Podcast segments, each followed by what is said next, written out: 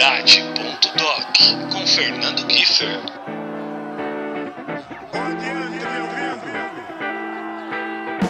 Puxe a cadeira, aumente o som e seja mais do que bem-vindo ao primeiro episódio da segunda temporada do nosso programa. Primeiramente, meu feliz 2021 para todos vocês que me acompanham semanalmente nessa jornada banhada pura e simplesmente pelo maior amor do mundo. Que seja um ano muito próspero, de muita saúde, paz, amor, sucesso a cada um que me ouve e também as famílias de vocês, viu? De coração, que Deus os abençoe. Eu sou o Giffer, papai babão da Laís e padrasto do Eduardo. Sigo por aqui no piloto da nave e este ano o Paternidade.doc passa por algumas mudanças sutis, mas a essência do papo enriquecedor e inspirador com os nossos convidados que são escolhidos a dedo, isso definitivamente não muda. Portanto, Fique conosco mais esse ano, porque, como vocês sabem, cada episódio acaba sendo uma verdadeira aula, né? E olha, tem cada convidado especial já confirmado, cada tema necessário para a gente abordar em prol de nossos filhos, das nossas paternidades, enfim, em prol de nos tornarmos melhores pais, só acompanhando mesmo para ver. E claro, ajude a disseminar o trabalho maratonando os episódios anteriores da primeira temporada e divulgando o paternidade.doc em suas redes sociais. Nossa reestreia já chega com o pé direito, porque um cara de quem sou muito fã aceitou vir trocar ideia com a gente sobre essa parada mais preciosa que a gente tem em comum, que é o amor pelos filhos. Mas antes de apresentá-lo da forma como ele merece, quero só contar uma novidade muito fantástica para essa temporada do programa que começa hoje. Agora, você ouvinte pode ser membro da comunidade paternidade.doc. Isso mesmo! Criamos um clube de assinatura mega especial para você contribuir com a sobrevivência do programa e ao mesmo tempo descolar umas regalias e prêmios supimpos e muito especiais. No meio do programa eu vou explicar melhor a respeito, mas para você não perder tempo, se quiser já sapear enquanto ouve a gente, é só acessar o apoia-se barra podcast paternidade. Então é apoia.se barra podcast paternidade, o link está aqui na descrição do episódio. Agora sim, cria da Vila da Penha, no Rio de Janeiro. Esse cara tem 61 anos, sendo nada menos do que 40 só de carreira. É ator, redator, escritor, roteirista, apresentador e uma das principais referências de humor da história desse país, tendo contribuição direta para o absurdo sucesso da TV Pirata nos anos 80 e logo depois ao fundar o Fenômeno Cacete Planeta, grupo que cravou seu nome na história da televisão brasileira e que se tornou uma verdadeira e indispensável escola para os humoristas das gerações mais recentes. Além disso, já são três livros lançados, entre eles O Livro do Papai Como Sobreviver ao Seu Bebê que ele botou nas prateleiras em 2003 e que se desdobrou na série Pai Descendo no Paraíso, produzida pelo canal GNT da Globosat em 2007. Mas embora ele tenha grande orgulho de sua trajetória profissional e seja extremamente apaixonado pelo que faz, tem uma parada que mexe ainda mais com ele quando falamos em amor incondicional e que talvez você aí nem conheça tanto esse outro lado, a paternidade o lado super paizão do Joaquim de 28 anos, do João 19 e do caçula Antônio já com 17 primaveras nas costas. Craque do Tabajara Futebol Clube, quase que insubstituível, inclusive, hein? Porque só era sacado da equipe titular quando a craque do time, a vaca, resolvia dar as caras em campo. Eu tô falando do maridão da Ana Quintela e futuro presidente do Botafogo de Futebol e Regatas. Senhoras e senhores, Hélio, Hélio de la Penha! Penha.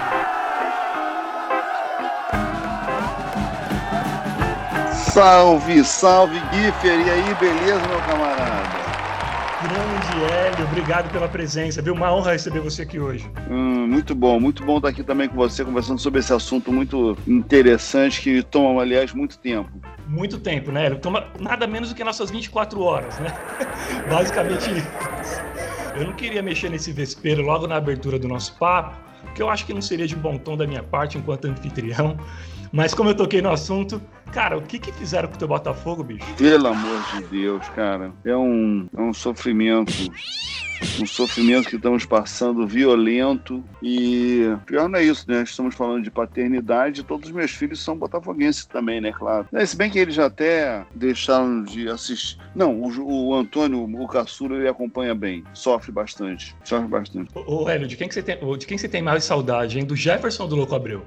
Eu tenho saudade do Jefferson. Ah, o Jefferson é ídolo, né? É, é, é. O Louco Abreu foi um cara muito importante mas ali na posição dele teve muito, tenho, tenho saudade de muitas outras pessoas antes dele, apesar de ter todo o maior respeito, ele fez um, eu acho que ele, fez, ele, ele, ele trouxe a última grande conquista pra gente, que foi o, apenas um carioca, mas um carioca bem significativo, que foi em cima do Flamengo, e de uma maneira incrível, era um timaço que estava do outro lado, e o cara teve a ousadia de meter um, um gol de cavadinha, então realmente merece merece todo todo meu respeito. Mas assim, ele tava vestindo uma camisa muito pesada, né?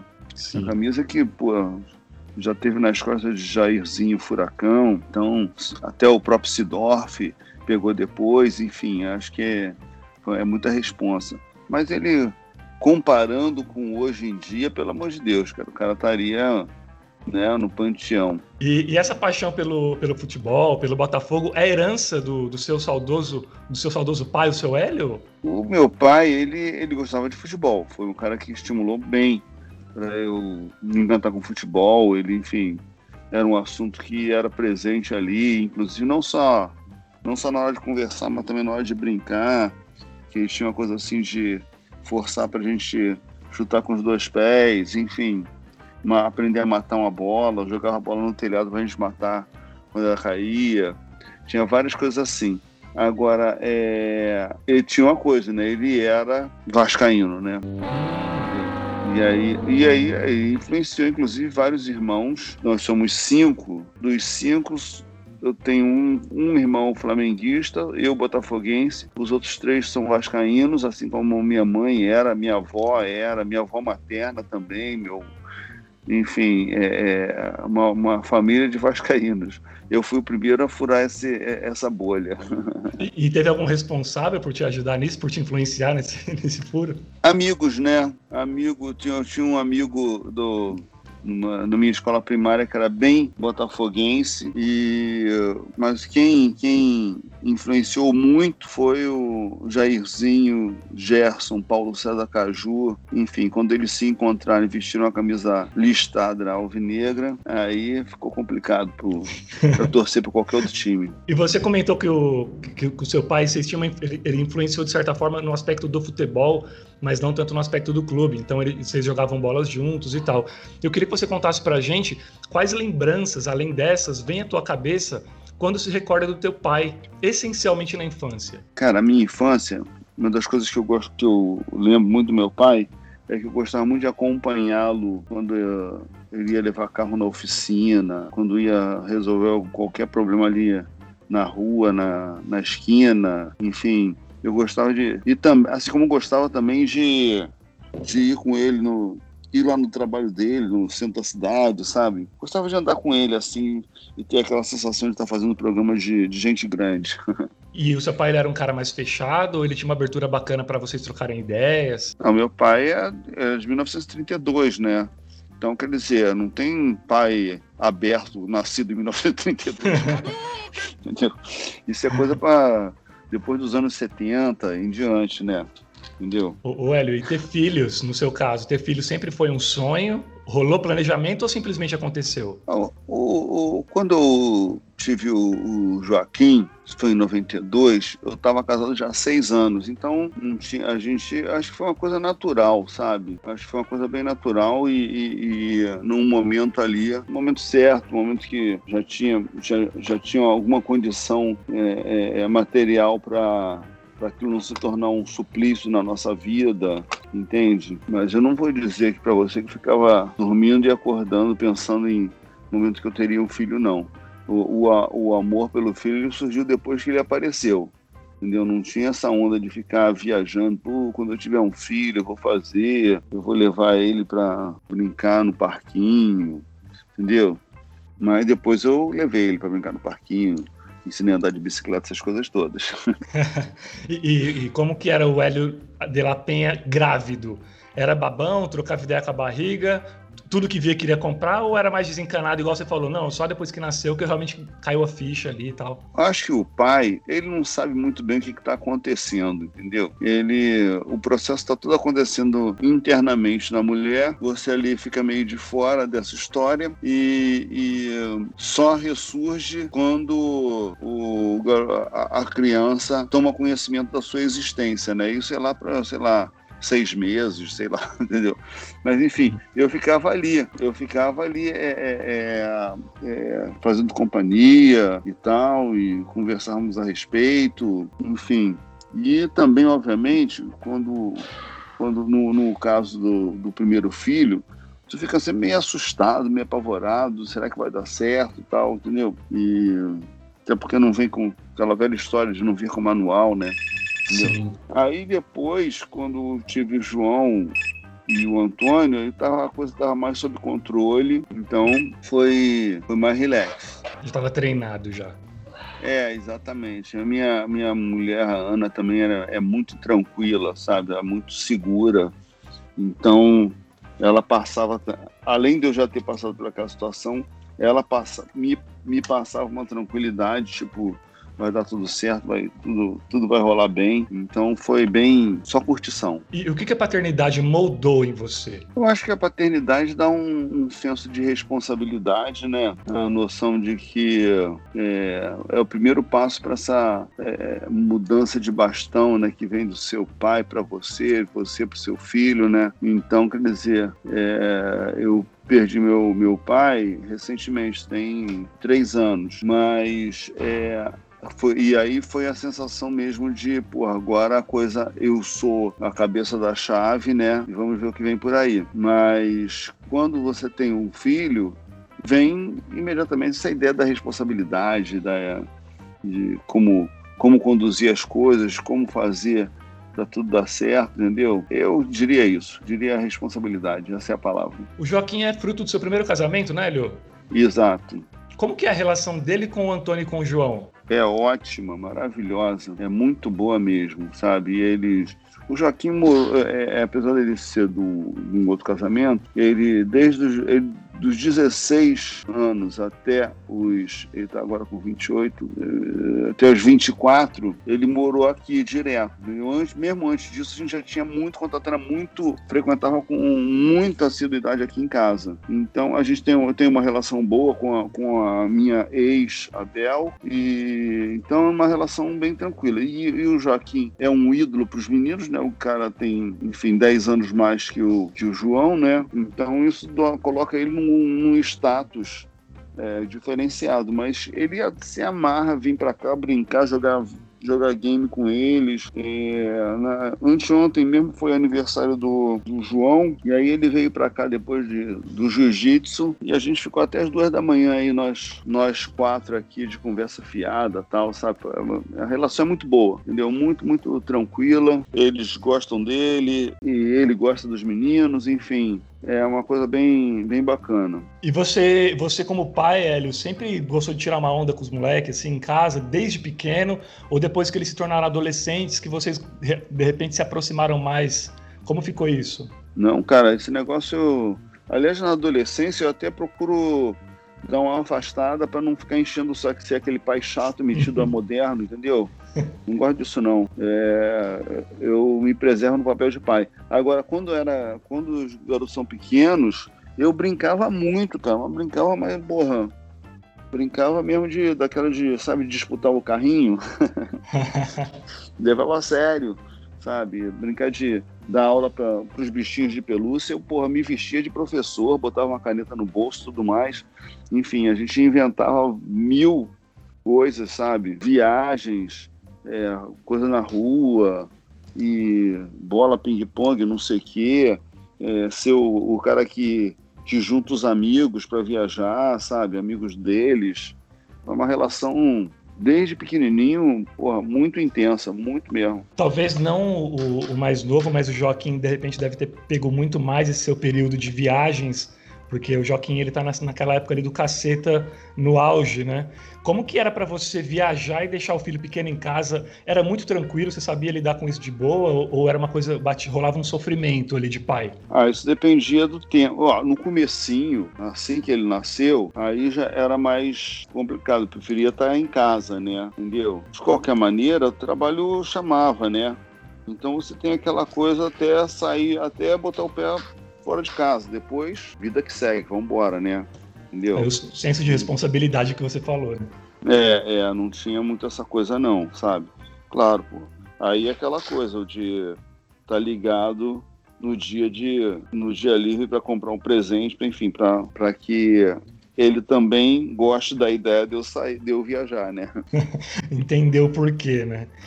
E, e algum deles, o, o Hélio, já enveredou para os lados do humor, da, da, atuação, da arte em, algum, em alguma esfera ou não? Não, não. Eles, eles são todos bem irônicos, sarcásticos, divertidos, mas profissionalmente nenhum deles é, se interessa por, por esse caminho do, do, da arte, do, do, humor e tudo mais.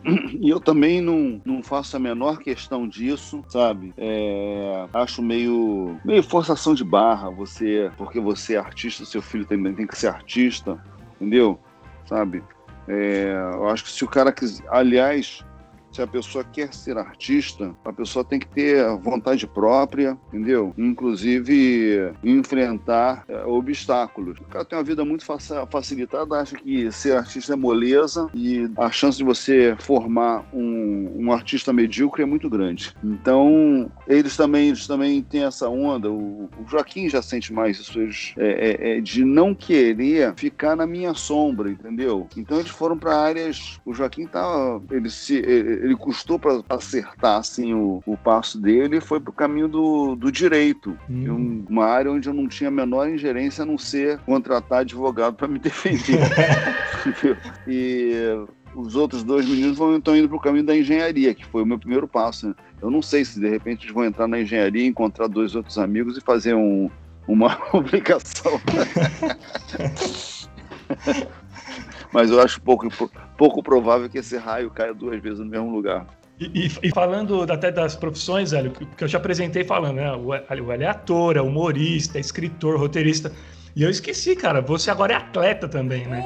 Eu vejo no ah, seu Instagram, aí... cara, como é que tá essa veia atleta aí? Me conta. É, isso aí é, um, é, minha, é o meu hobby no momento, a natação de águas abertas, natação no mar. Cara, aquela coisa, quando quando eu completei 50 anos, eu vi que eu tinha que fazer alguma coisa, alguma atividade física para me manter em forma. E eu não tinha muito saco para é, ir para academia, ficar malhando, não sei o que. Então, a solução foi buscar um esporte.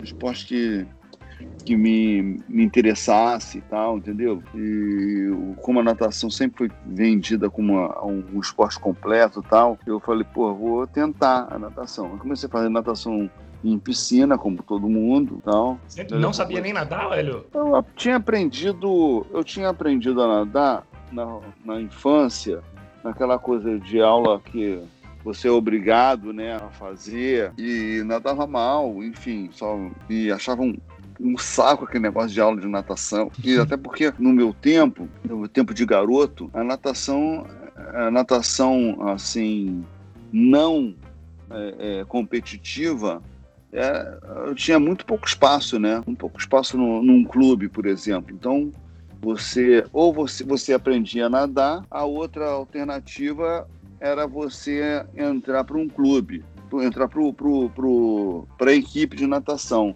Não tinha um, uma coisa intermediária, você fazia um, um treino sabe? Sem esse compromisso da competição pelo clube e tal. Então os professores, os professores tinham aquela, aquela didática do esporro, entendeu? Eu falava, porra, por que, que eu vou.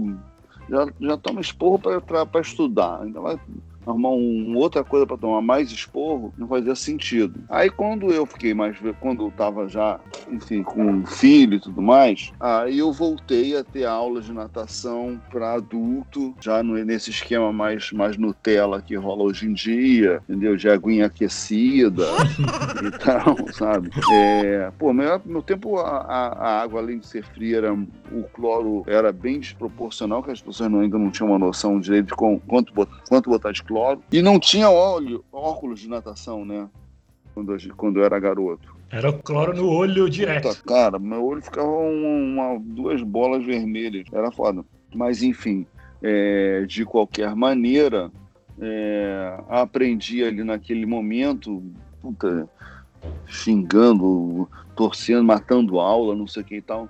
E aí depois, quando, quando a coisa da natação entrou na minha vida, eu, porra, cara, fui lá no meu pai agradecer a ele, falar, cara, ainda bem que, ainda bem que você insistiu, porque hoje, putz, é uma das fontes de prazer para mim, essa coisa da natação. E, e, a gente regressando aqui para a paternidade, quem que era o, o, Hélio antes da paternidade, ali meados de 90, 91, e quem é o Hélio agora pai de três filhos em 2021? Primeira coisa, cara, você você é, corre mais riscos, né? Quando você tá solteiro, você, enfim, vai, pode, pode fazer mais merdas e sabe que pode se recuperar daquelas merdas. Depois, quando você tá mais é, é, é num outro momento da sua vida em que você sabe que tem gente que depende de você, você fica mais ligado na coisa toda, né? Entendeu? Por outro lado também, eu acho que o, o, os filhos eles dão uma leveza para você, para sua vida, para sua, sua tranquilidade, entendeu? Você aprende também com eles e, e você se conecta com, com o momento atual através deles, né? Entendeu? Eu acho que se eu não tivesse filho, provavelmente eu muita coisa eu não estaria acompanhando, sabe? Mas a coisa, coisa do, do adolescentes e, e relação com computador, redes sociais e tudo mais, cara, volta e meio eu peço um help aqui para eles, entendeu? Então é uma a relação bem bem bacana assim, sabe? Quando eu era quando eu era não tinha filho, aí vamos vamos pegar, eu não, eu não teve um período, um período de que eu, que eu não tinha filho e era casado, tinha um período que eu não tinha filho e não era casado. Esse período, então, é esse é completamente diferente da vida de hoje, né? Sabe? Agora, uma grande diferença da, da, da vida de casado com filho é que que todo dia na, casa, na, na, na, minha casa tem almoço e jantar, né? Isso é uma grande diferença. Eu acho que você só tem almoço e jantar em casa que tem filho, né? Verdade. Quando você tá sozinho, você, pô, vai ali, come um sanduba, um resto de pizza, não sei o que, e bola pra frente, né? Porra, aí quando você tem filho, você tem que se tocar, caraca, não, tem que fazer um almoço, tem o que, que é o jantar, o que, que tem, sabe? Tem que fazer o supermercado direitinho, não pode deixar para amanhã, sabe? Não pode deixar essa peteca cair, né? Porque aí você pensa principalmente na saúde deles, né? Quando a gente pensa na nossa, a gente acaba ficando relapso, né? Exatamente. Então qualquer coxinha serve, né? Isso aí é que nem médico, né, cara? A, a, a tendência de você ter um médico é, descuidado com a própria saúde é muito grande, né? Sabe? Hoje, hoje até menos assim de você encontrar um médico que um médico fumante. Pô, mas na minha juventude era a coisa mais comum, né? Você entrar na entrar no consultório, o, o médico o médico acender um cigarro, né? Entendeu? Então eu acho que é bem isso. Eu acho que você é, é, é descuidado consigo mesmo e é atento quando alguém depende de você. Num post que eu vi seu do Instagram, você, salvo engano, no que você fez no Dia dos Pais, você diz que depois de uma reflexão, você viu que cada um dos seus filhos tem um pai que tenta ser um pai diferente para cada um deles. Como que é isso? Aquela coisa, cara, você não pode padronizar o seu comportamento com, com pessoas que são diferentes, né? Pessoas que têm características, têm aspirações diferentes, têm, enfim, reações diferentes. Um é mais tímido, o outro é mais extrovertido, um é mais sociável, o outro fica mais na dele, entendeu? Um reage de uma forma a um esporro, o outro reage de outra forma. Então você vai, vai customizando a sua paternidade de acordo com a personalidade do, dos seus filhos. Eu acho que é assim que tem que ser, sabe? Quando você dá aquela generalizada assim, a chance de algum ficar insatisfeito, ou talvez todos, é bem grande. Ah. O, o, o, Antônio com 17, o João com 19. Como que é ter filho adolescente em 2021, Helio? Rapaz, olha, é, é uma outra coisa que é difícil de generalizar, porque os meus filhos não dão trabalho, meus filhos são bem tranquilos, e são o, o, o, o problema do adolescente é uma consequência ou de um trabalho é, por N razões e não pode ter sido pode ser feito de uma forma adequada ou a personalidade da pessoa, que a pessoa já, já vem com aquilo pronto, entendeu? Às vezes você tem problemas de saúde também sérios, né? Mas assim, considerando crianças saudáveis, você, é, é, você, é, você tem que, se você o tempo todo vem trabalhando aquela, aquela figurinha, a tendência é que você tenha uma, uma adolescência mais, mais tranquila. Agora, assim, é, o, o, o, Joaquim, ele foi um filho de pais separados. E é diferente de quando você tem os pais, pai e mãe, debaixo do mesmo teto, com o mesmo, o mesmo ponto de vista da vida, é, concordando com vários aspectos e tal, entendeu? Quando você separa, você separa justamente porque você não tem mais as mesmas afinidades. E isso, obviamente, vai afetar a criação do seu filho, até porque ele é, é, vai ter comandos, às vezes, é, é díspares e podendo chegar até a ser antagônicos, né? Que os pais não, não, não se entendem e os pais presentes em casa e tal ali, isso aqui você discute e volta ali, retoma e, e, e dá um comando único. Então essas coisas são é, acabam acabam pesando, né? Entendeu? Então uma coisa do às vezes eu, acho assim um, um, acho um grande é, um, uma grande, um, um, grande passo em falso que a gente que é fácil de cair, uma armadilha fácil, é você querer se tornar o irmão dos seus filhos, entendeu? Aquele irmãozão legal, o cara que nunca dá esporro, nunca briga, não sei o que e tal. Porque no fim das contas você é moldado, entre outras coisas, pela noção de limites que você recebe a partir do, ó, aqui, até aqui vamos, até a partir daqui não podemos, não sei o quê. Porra, isso é chato, mas tem que acontecer, tem que, tem que é, é, fazer. Ah, dever de casa é chato, mas tem que fazer, não sei o quê, entendeu? Noção de que nem, nem tudo é, é molezinha na vida, sabe? Posso que se você for só um amiguinho, você não vai estabelecer limites, obstáculos, você, entendeu? É, você vai deixar o barco correr. E quando você deixa o barco correr, você está crente que vai, ah, tô dando do, máximo toda a liberdade ao filho. E às vezes o filho, não, o filho, apesar dele estar tá gritando por liberdade, ele está querendo saber onde é que vai acabar aquela liberdade, qual é o compromisso, qual é a obrigação, entendeu? Até onde eu vou. Então eu acho que às vezes a, a, a criança é, é, pede o limite até quando ela está querendo transgredir. Ela tem que saber, é, para transgredir tem que haver um obstáculo. Se você não dá o obstáculo, não há transgressão. Então a pessoa vai indo, indo, indo, vai criando uma insegurança tremenda, a pessoa vai buscando, vai testando tudo, aí tudo, tudo pode. Ele, porra, o que que não pode? Ah, não pode nada, pô, então fudeu, então vou fazer qualquer merda aí com a minha vida. Aí quando você vai ver lá na frente, o cara não tem mais condição de reunir tudo e, e, e, e tocar por conta própria sua vida. Pode, pode se tornar uma pessoa dependente, né? Mas isso aí, eu estou falando, isso é, é o meu ponto de vista. Eu acho que somos, se somos 7 bilhões no mundo, é, os pontos de vista podem variar bastante, né? Com certeza variam bastante, mas é um depoimento extremamente é, necessário, Hélio, e, e, eu acho que é exatamente isso até que os nossos ouvintes sempre buscam, assim. Porque esse é o tipo de depoimento que inspira, né? Porque nós pais, a gente está em, em, construção o tempo inteiro e até em desconstrução.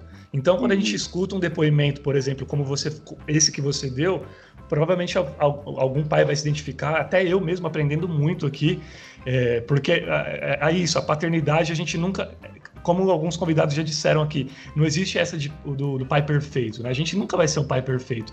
É uma busca incessante. Então, é um paradigma que para mim hoje é tranquilo, mas você falando algo, eu posso quebrar ele completamente e passar a agir dessa forma. Eu acho que isso é totalmente saudável. Né? Sabia que sem o teu apoio, este podcast poderá deixar de existir muito em breve? Pensando nisso, criamos a comunidade paternidade.doc, em que você, ouvinte, homem ou mulher, poderá se tornar membro especial para, além de contribuir com a sobrevivência do programa, ter acesso a regalias exclusivas que nenhum outro ouvinte tem. Isso mesmo! São diversos planos com valores a partir de R$ reais mensais, com recompensas que incluem participar como ouvinte da gravação de um programa para conhecer os bastidores, participar de sorteio mensal com prêmio sobre a temática relacionamento pais e filhos, receber os episódios inéditos antes de todo mundo, fazer perguntas por áudio aos convidados, ter acesso a uma comunidade secreta só nossa lá no Facebook, participar do nosso grupo de WhatsApp, onde interagimos sobre curiosidades, pautas e bastidores da produção de cada episódio, ter o nome citado ao término de cada programa e levar para casa uma máscara de pano com a marca do podcast. Não é demais? Então, se você acredita no propósito e seriedade do trabalho feito por mim, Fernando Giffer, aqui no paternidade.doc, não seja um ouvinte comum. Seja membro da nossa comunidade e fortaleça esse trabalho que, como você já sabe, é executado com muito profissionalismo e com a preocupação em agregar positivamente não só aos homens que já exercem suas paternidades de forma ativa, mas também inspirar e despertar reflexões naqueles mais dispersos e relapsos que, porventura, por qualquer motivo que seja, ainda não compreenderam a relevância de seu indispensável e insubstituível papel enquanto ser formador de caráter e educador social.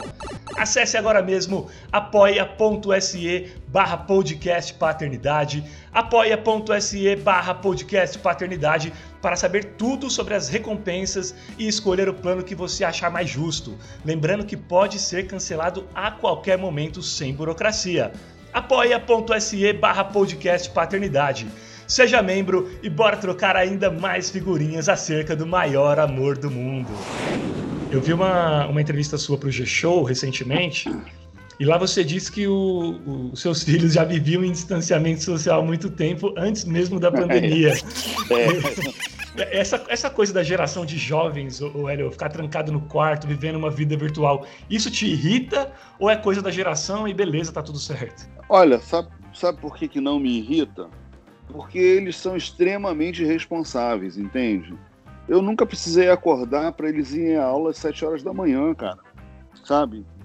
Eles, eles, eles entravam às 7 horas da manhã, acordavam às 6 ou 6 e 15, sei lá que porra de hora que eles acordavam.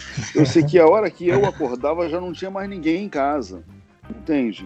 Então, é, porra, bom, eles fazem dever de casa, eu não preciso ficar é, em grupos de pai, de família, pai, grupo de WhatsApp do colégio, sabe?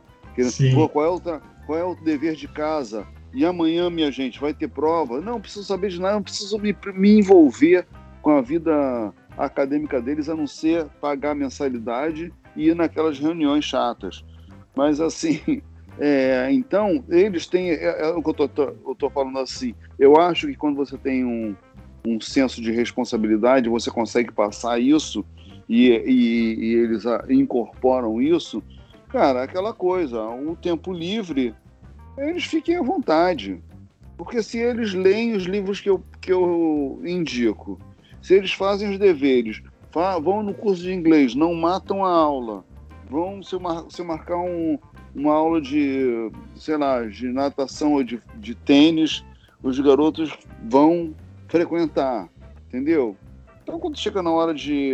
Teve até uma vez que aconteceu isso que a gente a gente estava meio preocupado com essa coisa porque realmente é um tempo de, de é, é um tempo de de, é, de games enfim dessa vida virtual às vezes não é nem o game, mas é o chat com amigos. Agora então, porra, tá direto, né? Mas enfim, eles eram pequenos, aí a gente falando, pô, bicho, não, muito tempo. Não sei, quando eles eram menores, a gente tinha a gente tinha um uma patrulhada a mais. Aí um dia o, o, a gente foi falar até, acho que foi com o João, foi com o João. João, pô, assim, não dá para você ficar é, tantas horas assim jogando videogame. Aí ele falou: Poxa, pai, mas vem cá, eu vou nas aulas, eu tenho nota boa, eu faço curso de inglês, eu faço esporte quando você quer. Pô, eu não posso nem jogar um videogame.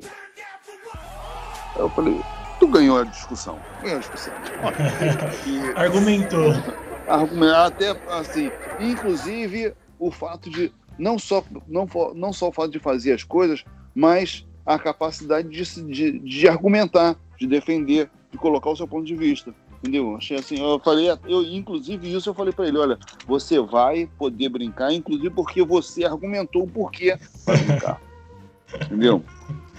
E, e, a pandemia, de certa forma, tornou a relação de vocês mais saudável, aproximou? Sim.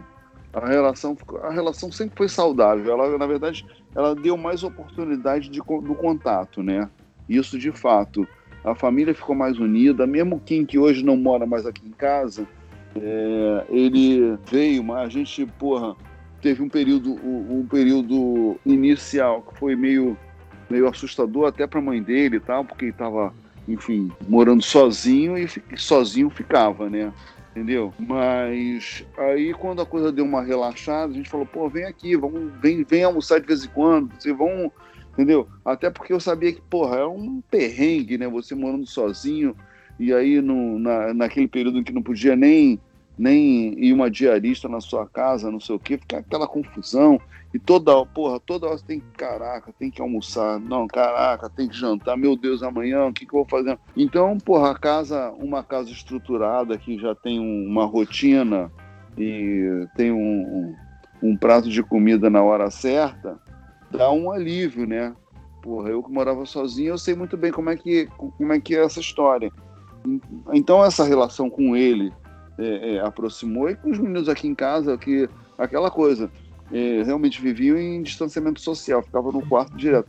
Mas a gente, na hora, na hora das refeições, a gente se juntava, aí também a gente inventou, porque assim, eles faziam a casa, frequentam academia. Aí não dava para ir à academia. Aí é, a gente, eu falei com o, o, meu personal e ele passou a dar uma, uma aula coletiva via WhatsApp, né? A gente ligava assim, ou ele passava uma, um, uma planilha de exercícios para cada um, de acordo com o nível de cada um. E a gente marcava a hora de fazer todo mundo junto, entendeu? Então foi uma coisa que uniu bastante. Daí a pouco a gente começou até a, a a fazer umas corridas aqui na perto de casa assim por conta de quando já começou a dar aquela liberadinha, gente pelo menos dar uma voltinha numa hora que tava vazia a rua, é, a gente a gente corria junto e tal. E a gente volta e meia inventava um, uma série para assistir juntos. Eu geralmente aceitava a sugestão deles ou a gente dava uma sugestão que eles acatavam. A gente gostou muito de ver, por exemplo, a, o último arremesso do Michael Jordan, Last Dance. Sim. Porra, a gente viu junto aqui, foi sensacional, espetacular. A gente, ficava, a gente viu na época que eles lançaram, então ficava naquela ai, ansiedade de chegar sexta-feira para ter o um episódio novo, era muito bom, entendeu? Assim como eles têm, eles voltam e meia, eles apresentam aqui pra gente um, umas séries de anime japoneses aí que são doentes com essa porra. Me, e aí, aí ele fala: ah, não, essa aqui vocês vão gostar de ver. Aí a gente. Nem todos a gente gosta de ver, mas a gente, mas a gente vê mesmo assim. sabe? Para ter um elo, um link ali, sabe? Mas teve um agora que a gente entrou, que era uma, é uma série sobre. Os moleques, é uma coisa incrível, cara. Uma, uma série de, um, de uns moleques que. de um time de vôlei de um, de um, de um colégio de ensino, ensino médio. E aí toda uma evolução, já, parada japonesa aí, que é engraçado, os caras são até fãs do Bernardinho. Aí eles apresentaram essa, essa, essa série que nem tem no Netflix nem porra nenhuma, os caras baixavam não sei de onde. e, e a gente assistiu, pô, aí era, cara, a série não acabava, 200 mil capítulos, é, e a gente tinha aquela, aquele ritual de todo, toda sexta-feira a gente assistia. Teve um período que a gente assistia todo dia, tinha uma meia horinha de, de Haikyuu, que é o nome da série, entendeu? Então, coisa assim. Aí também o que aconteceu com a pandemia? Aí, cara, eu, eu comecei a enveredar pela cozinha, aprender a cozinhar e tal, e fazer, fazer o, o, um jantar para a família, entendeu? Então, isso também foi um, um, fator de, de união, sabe? Porque aí esse ano, pô, assim, os aniversários, dia do namorado, qualquer desses ev eventos aí, eu falo, não, então eu, eu, a Páscoa, essas coisas assim, eu falo, ah, não, eu vou, então eu vou fazer um almoço, vou fazer um jantar, vou fazer o quê? Fazer um churrasco, entendeu? E a gente estava sempre em contato. Pô, cara, que demais essa relação de vocês. E é muito legal esse depoimento de de vocês terem rotinas, de vocês criarem, de repente mesmo marcando, ah, mesmo não estou afim, mas acho que é legal, é importante, porque é. Essa, essa é uma dificuldade, eu acho que de muitas famílias, mesmo na pandemia, porque eu acho que é, é muito aquilo, né, Hélio? A gente tem um abandono paterno, às vezes, dentro de casa, né? Tem, tem uhum. um abandono paterno que é o convencional, que o pai vaza e boa, é. Mas tem muito, muito filho abandonado dentro da própria casa. Então é, é, é, legal essa, essa coisa de você criar esse elo justamente de, poxa, deixa eu parar o que eu estou fazendo e ficar com eles. Isso é, é, muito inspirador também. É, agora é outro negócio. É, é, a gente fazia isso com muito prazer, né? Então, eu não sei, os seus ouvintes se o cara acha um saco isso, eu não recomendo. não, mas eu acho que é uma ideia, né? Mas eu acho importante, é assim, acho que tem coisa assim, você. É, é, Cara, essa coisa da gente se obrigar a assistir a série, entendeu? Volta e meia. Era, às vezes era difícil, pô, tinha uma série que eu não estava nem entendendo nada, mas o fato de estar ali na sala, com eles ali, naquele momento, entendeu? Aí perguntava qual é, mas o que, que é isso, não sei o quê, pô, não tô entendendo. E, e você assim, porque é muito fácil você atraí-lo para, é, é, é, é, para, para os seus interesses. E é muito complicado o, a situação contrária, né? Você demonstrar interesse na, na no universo deles, né? Entendeu? Sim. Então, isso, isso é, é, é muito importante, né? É, então. E, e, e é, é, como se você tivesse realmente. É, claro, outros pais provavelmente fazem isso, mas como eu acredito que muitas pessoas, como eu mesmo, acabo não tendo essa, essa prática, acaba sendo uma ideia, não para forçar barra, não é aquela coisa de, ah, vou, é, eu vou me permitir, né? Porque às vezes a gente pensa que não vai gostar e você acaba gostando. E mesmo não gostando, às vezes, do filme, você está gostando da companhia, está gostando do papo, tá, porque você está com a pessoa que está com a pessoa que você ama. Né? É. E, e, às vezes a gente não se permite começar, né? Cria um é. muro dentro de casa. É, eu acho que tem essa coisa assim. Tem outro aspecto assim, por exemplo, a coisa da, da leitura. É, eles são meninos que hoje, nessa adolescência, esse momento de uma vida é, digital muito pesada, acabam lendo menos. Embora agora nas férias a gente obrigou, ó, pelo menos um livro cada um vai ter que ler. Pode, pode escolher. Mas assim, a coisa da leitura, que a pessoa, ah, pô, mas meu filho não lê, não sei o que e tal. Nossos filhos, pra gente, a, a leitura, ela foi colocada da seguinte forma: eles demonstravam interesse num determinado assunto, a gente aparecer com um livro sobre aquele assunto, entendeu? Uhum. Ah, e se não era livro, pô, não, eles leram tudo que é. Tudo que Maurício de Souza criou, eles, eles, eles leram. Um, Turma da Mônica, não sei o quê. Sabe, a gente não tinha preconceito falar assim, ah, não, vamos mostrar só Machado de Assis, caralho, a quatro. Não. É, botava, coisa, botava um assunto, o garoto tá despertar o gosto, né? Interessado em, em, automóvel, porra, a gente comprava um carro, um, um livro sobre automóvel, entendeu? Sabe? Aí vem aquela onda do garoto pequeno que tem onda com dinossauro, a gente já, porra, embarcava na coisa do, do dinossauro e nos joguinhos e não sei o quê, enfim, é, é, é criar uma atração para que ele veja que, primeiro, os livros, existem livros sobre todo tipo de assunto. É, portanto, deve haver livro do interesse do seu interesse. Não tem só os livros chatos que seu pai lê.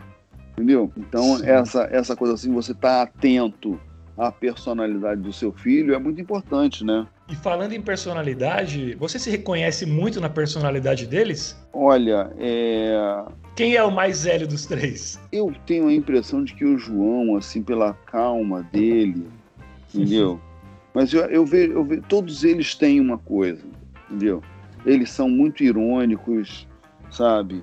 São são reservados, não são de, de galera, não sei o que tal. Embora assim, o, o, Joaquim é um cara, é um cara mais de galera, é um cara mais social, um cara que tem, porra, amigo pra caralho, não sei o que. Tá toda hora tá na casa. Agora não mais, né? Mas tava sempre junto com uma turma, não sei o que. Agora até porque tá, tá num namoro mais firme, ele é, apresenta menos isso. Mas assim, sempre, sempre andando com galera, né? E a gente sempre estimulou isso. Mas é uma coisa que é, é, é a, isso tem, tem mais a ver com o meu período de vida de solteiro do que de vida de casado, porque acaba, acaba criando o núcleo da família, né? Circulando menos, assim, tendo menos nesse, essa necessidade de estar tá encontrando todo mundo toda hora, né? Mas, enfim, eu acho que todos eles têm alguma coisa é, é, é, minha ali, entendeu? Sabe? Às vezes rola aquela vontade de dar uma bronca, aí você olha e fala, puta que pariu, igualzinho, pai. Não, cara, pô, se, se a vontade. Se a vontade da bronca vem, eu não me não reprimo, não. Porque se ela vem é porque tem algum motivo, tem, né? Entendeu? Alguma ele fez. sabe? Então não tem essa não. A bronca, a bronca é livre, eles sabem disso, sabe? E, e, e falando em bronca, você consegue dar bronca, agora provavelmente menos bronca porque já estão todos adultos, mas quando é criança principalmente, você conseguia dar bronca sem dar risada? Ah, não, conseguia. Eu consegui. conseguia mesmo, cara, sabe? Tinha hora de. Eu, inclusive, até porque tinha aquela coisa assim, é, é o, o dia a dia da, da, do esporro ficava muito na mão da, da mãe, né? Então eu ficava num papel de. Só na cartolagem. STF, STF, né? Eu era o Supremo. Tinha que recorrer ao Supremo, porra, o cara já vinha. Já vinha se cagando de medo. Né? Já vinha na segunda instância, já. é, exatamente, sabe? Então. Mas é isso que eu tô te falando, cara. Eu nunca tive essa. Eu nunca. É, é, eu nunca tive dúvida do meu papel de pai, entendeu? Eu nunca quis ser irmão, entende? É, e eu percebi assim, obviamente, quando, quando você tem um filho único, que foi o, o Joaquim foi filho único durante muito tempo, você tem essa. essa é, é, a, existe essa, essa tentação de, de broderagem, entende? É, e até porque, assim, como eu vim. Meu pai era super gente boa, mas era uma, enfim, uma formação mais antiga, mais tradicional, menos menos de troca do pai com o filho, assim, coisa no cotidiano e tal. Então, quando eu tive filho, eu vim com, uma, com essa ideia de, pô, de ser amigo do meu filho. Eu não quero, não quero confusão, não quero essa hierarquia. E eu comecei a ver que começou a dar ruim pra caralho essa porra, sabe? problema! Entendeu? problema aí. Então eu pô, recuei isso, e principalmente depois que eu conheci a Ana, ela me, ela me, me ajudou a entender o papel do pai e, e, e, que às vezes o pai tem que ser, ser duro mesmo, entendeu? E que isso o Joaquim pegou um boi maior, então. Ele pegou, ele pegou uma coisa mais confusa, um casamento que se, que, que se desfez. Por outro lado, ele tinha mais margem de, de manobra, né? Porque ah, vai fazer o dever, ah, o caderno tá na casa da mãe, pô, não sei o que, ah, tá na casa do pai a não sei o que, pô, vai para vai o inglês, aí beleza, aí mata a aula, vai para. Entendeu? Tinha, ele, ele tinha um, umas zonas é, sombrias que eu não alcançava, só depois é que eu ficava sabendo, né? Entendeu? E a, a consequência disso é que ele também tomou muito mais esporro, né? E aí outro dia até um, um a gente tava conversando assim, alguém perguntou para eles, um amigo meu perguntou para eles assim, pô, mas por, por, que vocês são tão obedientes, né? Por que vocês estão tão quietinho. Aí eles falam assim, não, que a gente via os esporros que o Joaquim tomava, a gente não queria tomar aqueles esporros, não. Já estava todo mundo vacinado já. É, exatamente. o, o, o Hélio, fala um pouco pra gente sobre é, como surgiu a ideia do livro do papai, Como Sobreviver ao Seu Bebê, que você lançou em 2003 e acabou virando série do GNT depois. Virou. Ele, inclusive, hoje você encontra, ele, tá, ele foi relançado pela U-Book, Ficou muito legal a capa nova do, da, da nova edição, parabéns. Show. Obrigado. Ele, ele tem papel, ele tem é, digital e também tem audiobook, né? Demais. Ah, tudo, tudo, no yobook.com. A ideia surgiu, ó, 2000, o, Ju, o João nasceu em dois, janeiro de 2002. E o que acontece? Janeiro era o mês de férias do caceta, né? Férias janeiro e fevereiro. E então, o que acontece? Eu tinha tido Joaquim, e foi um aquilo como todo como todo filho, primeiro filho, é um desespero, você fica agoniado, não sei o que, perdido. Quando eu tive o, jo o João, é, ele era o meu segundo filho, porém ele era o primeiro filho da Ana, ele era, era o primeiro neto da, da filha, né? No caso dos pais da Ana e tal. Então, várias situações que a gente revivia a experiência de da primeira viagem. Então, é, e eu estava mais tranquilo, estava mais tranquilo porque eu já tinha passado por aquilo. Então, eu conseguia ter um olhar mais calmo sobre aquilo e ver as situações engraçadas que se apresentavam, entendeu? Então, o livro ele surgiu assim. Eu escrevi ele todo depois que o João nasceu. É... Na férias do fevereiro e janeiro você escreveu o livro inteiro? Praticamente, praticamente. Quando o programa, quando o programa voltou ao ar, eu, o livro já estava 80% pronto, aí era só detalhes. Mas é, o que acontece? Eu, eu comecei, eu escrevi um, um, um texto, tipo assim, para quando o Joaquim, quando o João é, crescer, ele vai poder ler, não sei o quê. Eu escrevi um textinho. Aí no final do textinho ele, tá, ele tava ficando um, um, uma narrativa mais de, mais de humor. Aí eu pensei, Legal. cara, aí eu pensei, pô, será que dá pra fazer um, um livro? Eu pensei, pô, mas como fazer? Como, onde seria o começo? Aí eu pensei, porra, porque o, o, a, o nascimento de um filho, ele já tem uma cronologia, né? Então, se, se para fazer uma, uma, um, um livro com uma narrativa careta, uma cronologia que natural, você já tem os, os eventos. Então eu falei assim, cara, deixa eu fazer em forma de crônicas. Cada evento, uma crônica. Entendeu? E aí eu listei o que seriam esses eventos. Primeiro, porra, quando o casal resolve decidir ter filho. Aí, porra, aí a questão de levar a, a, a mulher no ginecologista, que é uma coisa que você só faz não, é uma coisa estranha, né? Você ir, um homem ir a um ginecologista. Aí, enfim, aí tem todo o acompanhamento, aí a coisa dos desejos, a coisa do crescimento da barriga, aí é perder a roupa. Enfim, eu fui, fui anotando os, o que ia acontecendo, e aí, de, de repente, eu falei assim: não, eu vou fazer um livro que ele vai desde o nascimento, desde a concepção até a festa de aniversário de um ano. Eu estabelecia também um fim. Sim. E aí eu fui montando o, o, o, livro a partir dos episódios que eu considerava relevantes nesse, nesse intervalo, entendeu? E fui escrevendo para não, não, não cair numa angústia. Eu cada capítulo era um assunto e eu queria e eu encerrava aquele assunto de preferência em em duas levas, três levas no máximo, assim, de, de escrita, sabe? Aí foi mais ou menos esse o processo que eu, que eu adotei para fazer esse livro? É, eu, eu, sei que você tem resposta para essa pergunta. Quando o nosso filho é pequeno, brota uma rapa de pai e mãe querendo dar palpite na criação dele. Mesma galera que some quando acaba as fraldas, quando precisa ir para o hospital três da manhã. Como que, é, como, que é, como que a gente lidar com os intrometidos, bicho? Não, é, isso é engraçado. A pessoa que tem sempre uma sugestão para te dar, né? Mas, porra, sugestão você sugestão você também tem ideia você tem o problema é preparo físico, acordar três horas da manhã, não sei o que, né? As preocupações, né?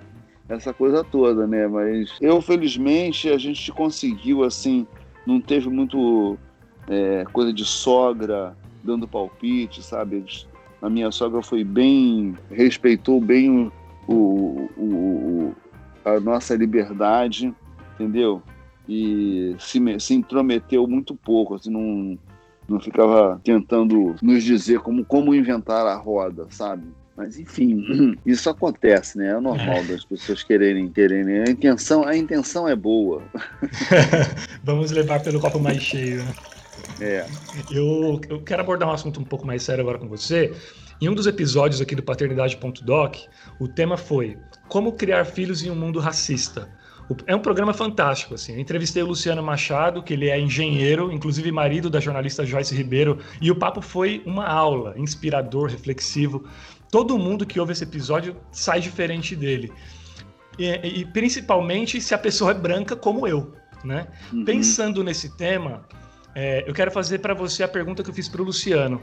Hélio, como criar filhos em um mundo racista? Em primeiro lugar, você tem que ter contato com pretos. Eu acho que você não consegue criar uma, uma, uma dar uma educação antirracista se os seus filhos não têm contato com crianças pretas, entendeu?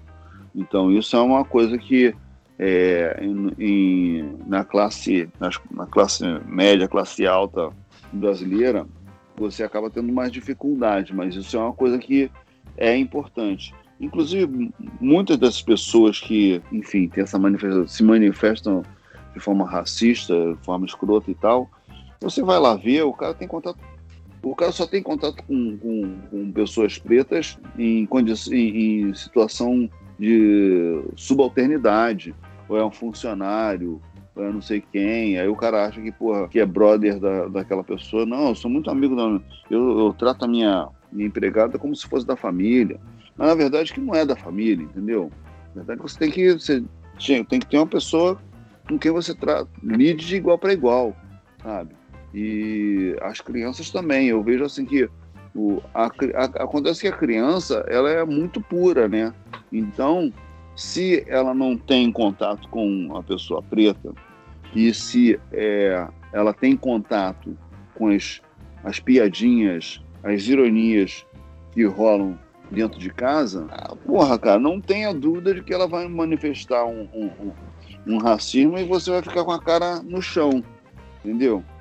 Então, é, é, daí a importância. E as pessoas acham que é, a questão da questão da, da inclusão de alunos mais pobres, alunos, mais, alunos de outras etnias nas escolas, nas universidades, é uma coisa que vai beneficiar a, ao aluno que está chegando, mas não é só isso não, vai beneficiar também ao aluno que está lá, porque ele vai ter, vai ter oportunidade de conviver com pessoas diferentes dele, com realidades diferentes dele, e vai ver que o fato de ser diferente não significa ser melhor ou ser pior.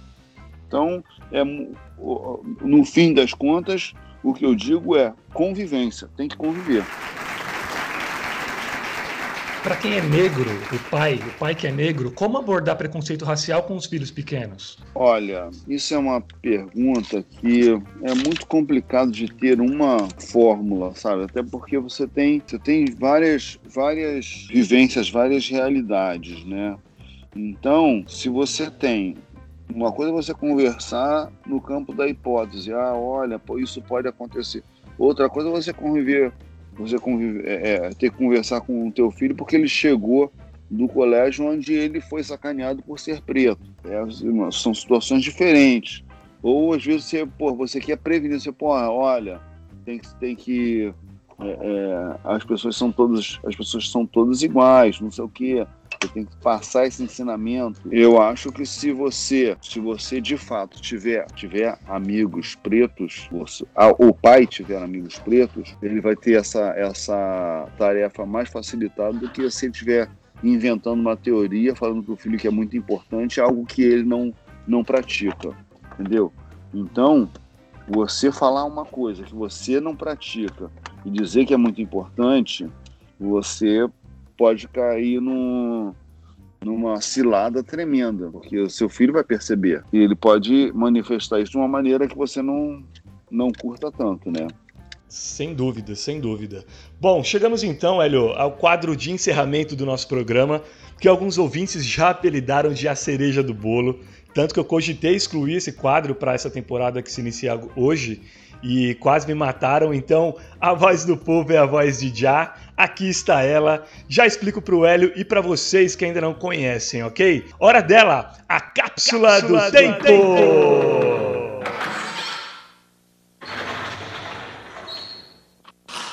Senta que lá vem a história. Hélio de la Penha, meu parceiro, caros ouvintes, é o seguinte. É agora, na cápsula do tempo, que o Hélio vai gravar uma mensagem especial para os filhos dele, o Joaquim, o João e o Antônio.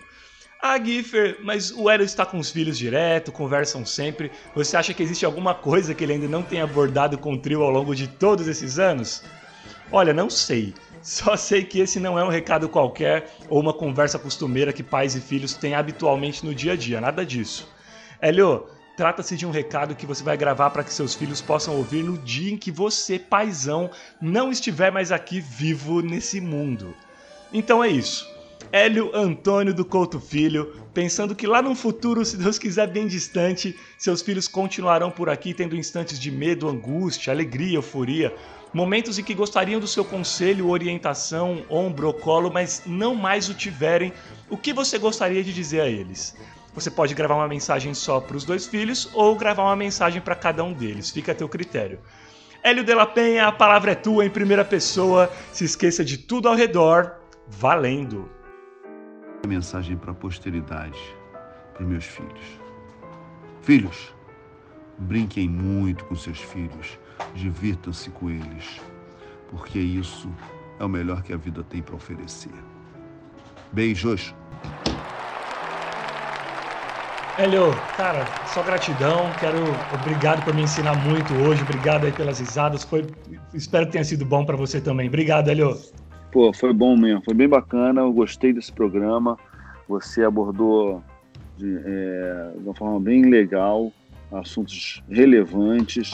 Pena que a gente não pode ficar mais tempo aqui, que eu acho que com certeza daria muito pano para manga aí, tá? Valeu, parabéns, sucesso com o seu podcast, porque ele merece, tá bom? Ah, demais, cara. Muito obrigado, mas muito obrigado mesmo, viu? Chegamos então ao final do primeiro episódio da segunda temporada do Paternidade.doc. Falei que a gente ia começar com o pé direito? Foi incrível receber o Hélio aqui, abrindo com chave de diamante para continuarmos trilhando aí em 2021. E você aí no outro lado, gostou? Gostaram? É só o começo. Toda terça a gente está por aqui na sua plataforma de podcast preferida quando não é um convidado figura pública, é um programa temático abordando situações de extrema relevância à sociedade no que tange ao universo paterno e materno também, por que não? Bom, e meu abraço afetuoso aos primeiros membros da comunidade paternidade.doc que já estão contribuindo efetivamente e financeiramente com a sobrevivência do programa e, consequentemente, sem ser muito redundante, desfrutando recompensas maneiríssimas. Então, meu grande beijo para Angélica Silva Quesec, Kleber Augusto do Nascimento, Cláudio Roberto Fonseca, Elizabeth Alves dos Santos, Emerson Nunes da Silva, Fernando de Carvalho Matos, Lúcia Aparecida Fonseca, Palmira Carlos da Silva Fonseca e muitos outros. Gratidão, pessoal. Deus abençoe a todos vocês. Quer ser membro da comunidade? Só acessar o apoia.se barra podcast paternidade. Apoia-se barra podcast paternidade ou através do link que está aqui na descrição do episódio. E não se esqueçam de seguir lá o arroba Fernando Giffer nas redes sociais, porque tem muito mais material relacionado à paternidade e a diversos outros temas, artigos, vídeos, áudios, enfim. Valeu, gente, até a próxima. Fui!